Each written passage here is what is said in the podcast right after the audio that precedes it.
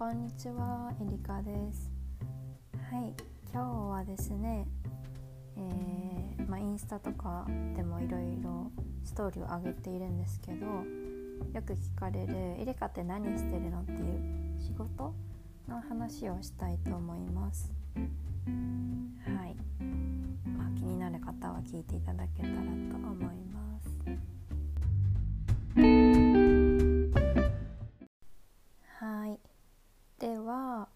まあ、今エリカは何の仕事をしてるのっていう話なんですけど、えー今は2つの会社と個人的に契約をして、え2つの会社でお仕事をさせてもらってます。1つの会社は、えー、うんなんて言えばいいかな通信教育の会社でその中のマーケティングディレクションをしていますその中でもブランディングについてやってます。まあ詳しくは後ほど。でもう一つはインバウンドのお仕事をしています。インバウンドっていうのは、えっと、日本にももっともっと外国人観光客を増やそうという、えービジネスです。うん。でねあのでねとか言ってまあこれ友達に話すような感覚でラジオを撮ってるんですけどまあ大学を卒業してからどうやってこの今のライフスタイルになったのか仕事のこととかとかも、まあ、就活生とかにも結構聞かれたり友達にも今どういうことをエリカがしてるのかとか結構聞かれるのでなんか自分が仕事を始めたところから話せたらいいなと思います。だけど今実際にやってるのはさっき言ったえっと2つです。で、まあ、大学を卒業する前に就職活動が私はあって、まあ、留学大学3年で行ってたので帰ってきてから就職活動したんですね。でえっとまあいろいろ深い話はあるんですけど興味あったのは広告会社とあとインバウンドさっき言った外国人をもっと日本に誘致するビジネスですね。これが興味ありました。でえっとまあいろいろ会社説明会とかめちゃくちゃ行っていろんな会社のことを知ってでもなんか集中してなんか無駄な時間を他の会社に割きたくなかったので本当にあの面接とかしたのを10社以内10社より多くない結構ね普通は10社とか20社とかいろいろエントリーみんなすると思うんですけど私はそうなりしませんでした。うん、で、えっと、インバウンド会社にもエントリーしたんですけど結局面接をやろうと思って面接に臨んだのは広告会社だけにしましたエントリーシートとかなんかね就活の、えっと、流れがまずアプライあのエントリーシートっていう応募書みたいなのを書くんですね会社に。で一つ一つの会社に書いて出してでそれ合格したら面接があります。で面接123段階とかがあって、まあ、その間にディスカッションベースのなんだろう、うん、そういうグループワークみたいなものもある会社もあります。で全部の面接とかそういうのをクリアしたら合格っていう流れがまず就活にはあります。そうでアプライエントリーシートはインバウンド会社も広告会社も出したんですけど、えー結局なんか自分を模索してる中で今行きたいなって言ったのは広告会社だけだったので、うん、面接は広告会社だけにしました。でまあいろいろ進んでって、えっと、結局は自分が一番行きたかった会社に行けました。うん、で私が何をしたかったかっていうとその当たり前人の当たり前、まあ、世の中でいい普通なことから一歩出てだから日本の当たり前を変えたい、まあ、日本だけじゃないね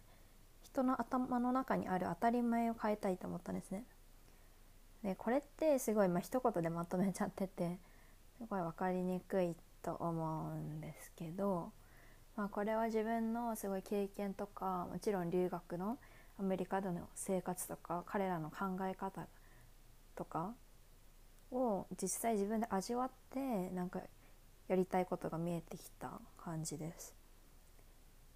うん。そうね。これについてはちょっと 長くなっちゃうので当たり前を変えたいっていう話はまた違うラジオでレコーディングします。そう。でねそのやりたいことがあってそれを活かせるのが広告会社だなと思ったのとあとデジタル、うん、広告って言ってもいろんな種類があって例えばみんながよく見ているテレビの CM まあ今の人はあんまね携帯してるから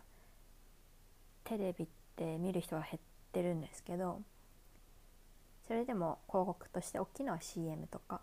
あと雑誌もあの例えば化粧品のページとか例えばうんなんだろう、まあ、化粧品の紹介してるページバーンってあったり写真だけ載ってるやつとかあともちろん新聞とかもあるしラジオもあるしであるんですけどその中でも私はデジタルに興味があってでデジタルって何かっていうと、まあ、みんながやってるインスタグラムとかそういうツイッターとか SNS 関係に広告って出てくるのね。例えばインスタグラムでストーリーを見ててパパパって流してると広告が出てくるじゃないですか。フィードって、まあ、普通の投稿にも。でああいう広告とか普通に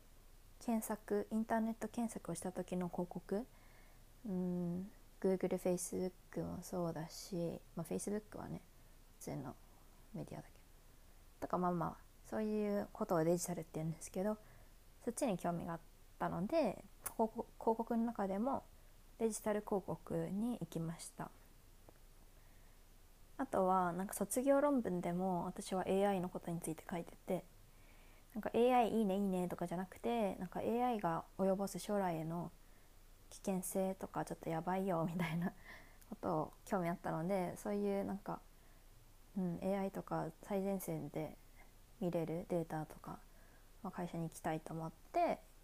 決めました。でえっとまあ、博報堂デジタルっていう会社に行ったんですね。で新卒はそこで過ごしてうん。でまあ流れで言うとえー、そうね。配属されて私は外資系の部署に行きたくてクライアントも外資系がよくて、まあ、英語使いたかったのもあるしで行かせていただいてそこで、えー、まあやってました。でそうね、まあ、9つぐらいかなの外資系の会社結構大手で、まあ、世界中の人が知ってるような会社を、えっと、自分が持たせていただいてジャンルで言うと車ファッション美容。ファッション美容。いっぱいあるな。金融証券とかまあまあいろいろあるんですけど。そういういろんなカテゴリーを幅広くやってました。で、まあ、何をやるかっていうと、まあ、そのクライアントの広告を自分で自分でというかプランニングしてプレゼンテーション大きい会社だったらプレゼンテーションしに行ってで試行錯誤を改善したりして実際に運営っていうのもしてましたでなんか初めてその会社ですごいなんかやりがいあるなって思ったのは、えっと、プレゼンテーションして自分で予算勝ち取った時が、うん、一番最初に感じたのはそきそこでした。なんか配属されて12ヶ月でなんかすごい先輩も私にやらせてくれる方で、えっと、1,000万円の予算を自分のプレゼンテーションで初めてのやつで取れたっていうかもらえたんですね。でその時はすごい、まあ、自分で考えたしプランニングもしたしあこれがちゃんとしたお金になってで実際に運用できるっていうのがすごい面白くてその時は楽しく感じてました。でその後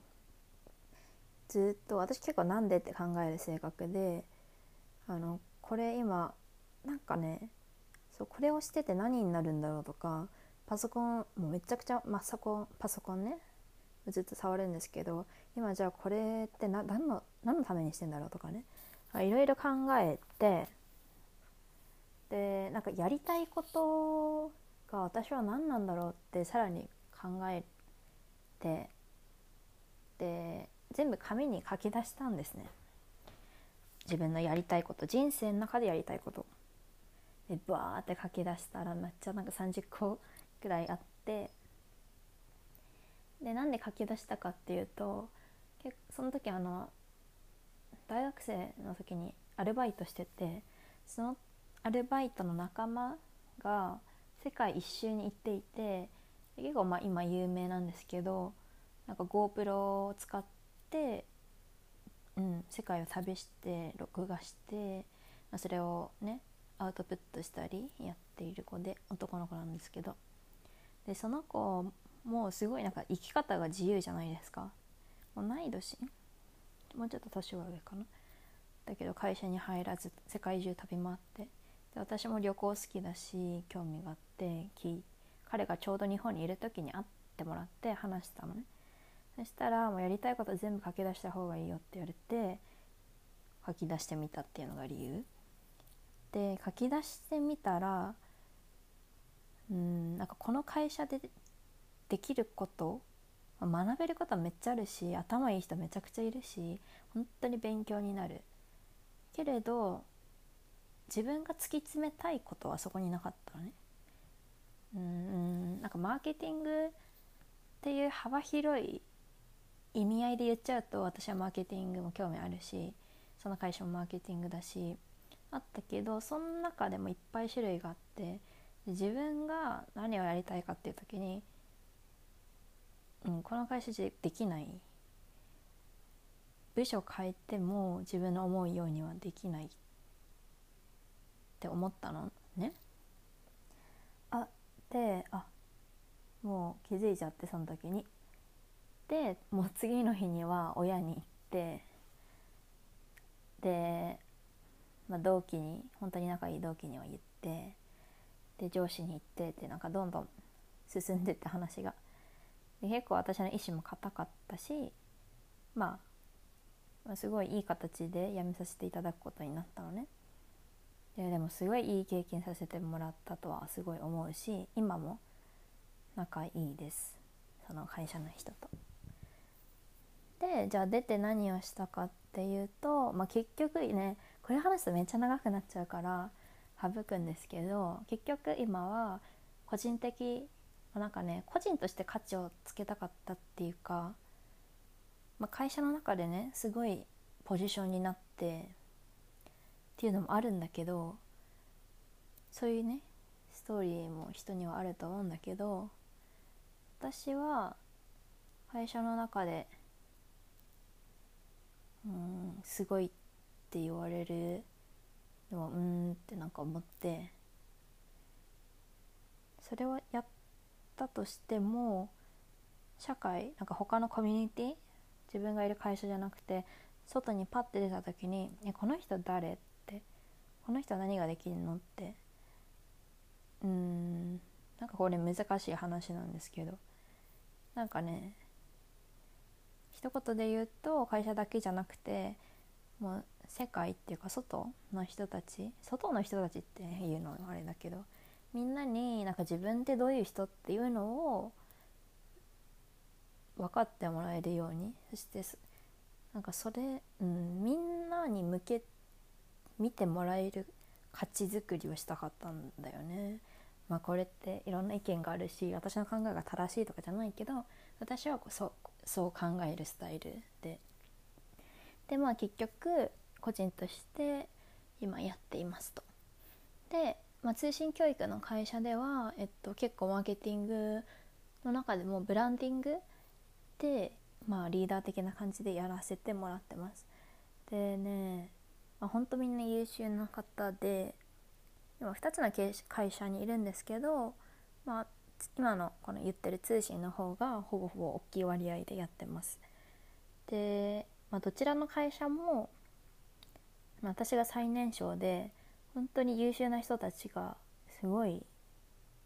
いるのね。すごいいるっていうか数ではなく本当にすごい優秀。優秀って言ってもただ頭がいいとかじゃなくてコミュニケーション能力もだしアイディアの生み方とかなんだろうね。本当にうん。まあそうそうそう。素晴らしい人。でだからすごい勉強にもなります。うん、でブランディングって何かっていうことなんだけどうーん。ねまだねこれ聞いてる人は学生の方もいてお仕事したことない人もいるから分かりやすく伝えたいいんだけどうんブランディング。分かった。えっとお買い物に行く時に街例えばじゃあ渋谷行きました。渋谷ね東京にあるんですけど 東京じゃないリスナーの方。そう。でそしたら洋服を買いに行くとしてはもいっぱいお店があるじゃないですか。ザラもあるし H&M もあるしユニクロもあるし GU もある。なんかほんと数えきれないほどブワーってお店がある。じゃあなんかその中でじゃあ私はザラに私だったらねザラが好きなんですけどザラに行くあユニクロもまあまあいいかな。ユニクロに行くとか。でその時に私もこの聞いてるリスナーさんも選ぶじゃないですかお店お店をね。でそれってうん差別化？自分の中であこのお店がいいって決,、ま、決めていってそこに行くっていうでそれってその会社にとって売り上げにつながってるじゃないですかお店で服を買ってくれるからそれが会社の売り上げになるまあ、簡単に言うとそういうなんか選んでもらうためのためにすることです。でじゃあ何をするかっていうとうんゃあザラだったらあれってヨーロッパから来たスペインだっけ？お店なんですけどうんとねユニクロはすごいシンプル。シンプルで安くてマテリアル素材がいいっていうのがあってザラはデザイン性が高いけどユニークででも高くない。で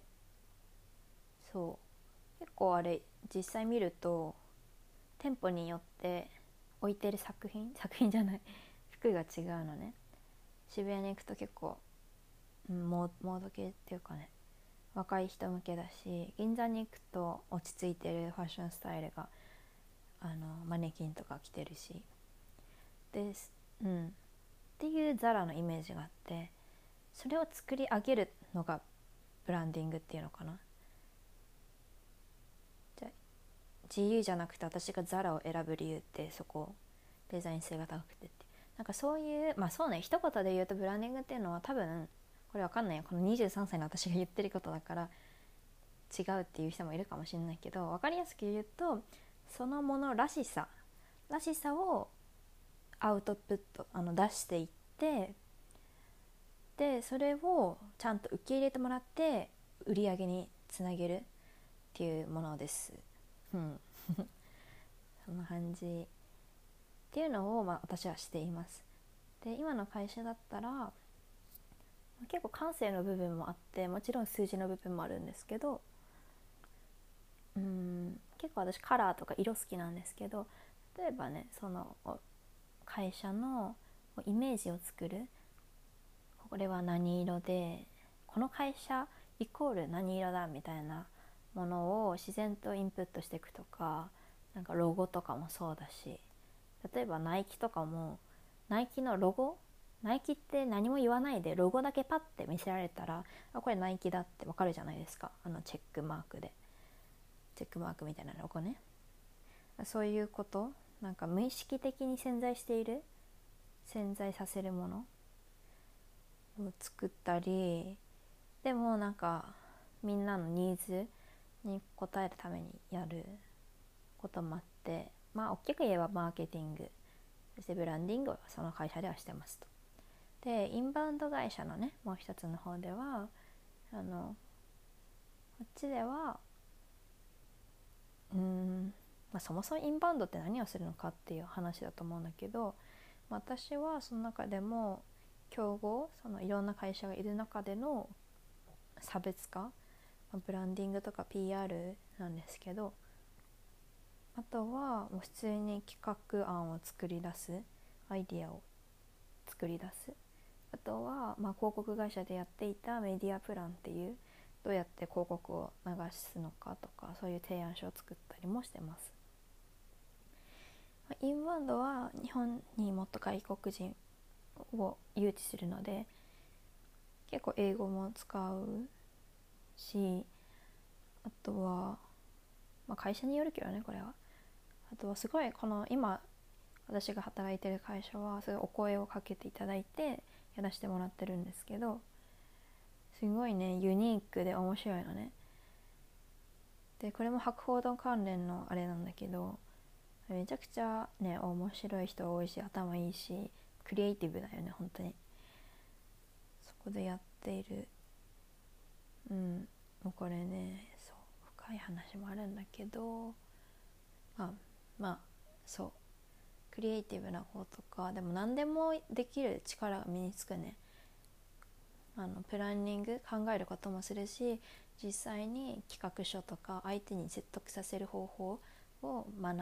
ぶし実際にプレゼンテーションをしに行く資料を作らせてもらうしあとは実際に外国人に今インタビューとかして私がしていてそれもね面白い、うん、生の声って絶対な、うん、そういう現場に行かないと分かんないし、うん、っていうことをしています。なのでまとめると今は2つの会社と契約をしていて1つは通信教育の会社でマーケティングブランディングをしています。そしてもう一つのインバウンド会社では、えー、まあこれもねそうなのね。まあプランニング考えることとか、うん、PR 的なまあこれもブランディングですね。をしています。うん。って感じです。はあすごい長くなっちゃったかななんか。まあそうですそうです。でなんかそこで学ぶことってすごい多いので皆さんにもシェアできたらなと思います。ではこんな感じかな。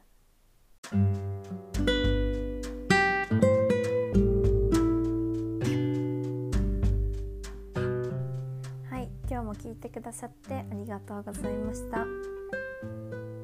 当にありがとうございます。本当に、うん、感謝してます。とそうね。今年はもう半分が終わり今7月2019年7月になっています、まあ、なんかね早いっちゃ早いけどすごいいろんな経験をしていて仕事でも仕事以外でも。で前インスタのストーリーでもあげたんだけど後輩大学生の後輩にか憧れの人として私を選んでくれてでインタビューその子はまキャリアデザインっていう授業をとっていて憧れの人にインタビューをして自分のキャリアを描いていくっていうものなんだけど私を選んでもらったの。ねでインタビューしてくれてすごい嬉しかった。私も頑張んなきゃって思ったね。頑張んなきゃっていうかこれは口だけでその子に言ってるけど実際にもっと行動でね見せていかなきゃなとか思うでその子が一言あの、ね、質問をいろいろしてくれるんだけど言ってたのが「プライベートと仕事をどうやって両立していますか?」って聞いてくれたのね。でこれって全然普通の質問じゃないですか。で私はなんかうんなんか両立っていう言葉が自分の中にいうか自分の世界観っていうかライフスタイルの中になくってなんかねそう今結構仕事のスタイルが遠隔操作遠隔操作じゃない遠隔作業なんか、まあ、オフィスにいなきゃいけない時もあるけど全然外家とかカフェでやってもいいのも多いのね。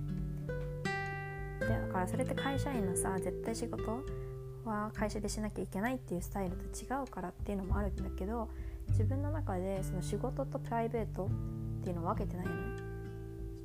自分のライフスタイルの中に仕事とプライプライベートうんっていうかそういうものがバーってある感じでなんかなんていうの？うんミックスされてる。でそれがライフスタイルじゃん。だから私はワークあの仕事とライベートとか分けてないんだよね。うん。だ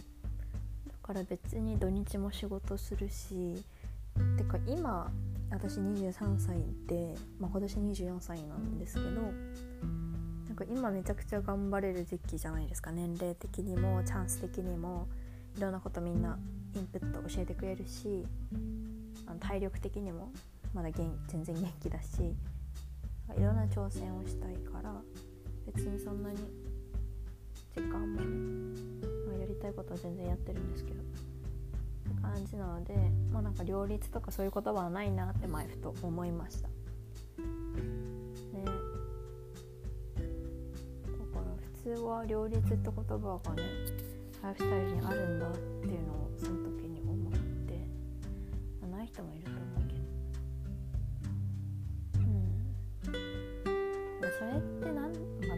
またんですけどちょっとだけね。なんでそれ生まれるのかなって今思った時。か have to みたいなやんなきゃしなきゃいけないとかなんかなんとかじゃないとみたいな。こうしないといけないみたいなのが自分のライフスタイルの中にあるからだと思うんですよ。だって会社に毎日毎日例えば9時から6時夕方の6時までいなきゃいけない。でそこで仕事をしなきゃいけない。で一定の給料がもらえますそしたらさその一定のお給料でその時間いればもらえるってわけじゃん。そしたらさその時間までやって仕事終わらしてもちろん残業があればやるんだけどじゃあその後はフリータイム。で土日とかもし休みだったらまあ普通休みよね。休みだったらうんまあ遊ぶっていうか自分の好きなことをするじゃないですか。そうするから両立とかなんか2つに頭の中で分けちゃう。っていう仕組みが生まれると思う。それもなんかしなきゃいけないことがあるからじゃん。からなんかそういう概念を払えば別にその2つが融合されて1つになって1つというか大きい枠組みの中で1つとして考えられると思うんだよね。で結構さ働き方とかも変わってきていてすごいまあね海外だともう結構取り入れてるところも多いし絶対その会社のここにいなきゃいけないとかもだんだんもっとなくなるしで副業とかも増えてきてパソコンがあれば海外に行っても仕事いいよとかあるし、うん、なんかそういうのってすごいどんどん変わってくると思います概念とか。うん。はい。ではまたレコーディングしたいと思います。と話してほしいって言われてるのがお金のこととかお金とはみたいなね。本質的なところ。あとアイディアの生み出し方？っていうのもなんか私が話したらこれ語ってほしいとか言われたりしてるのでまた話します。はいありがとうございます。ではまた。バイバイ。えりかでした。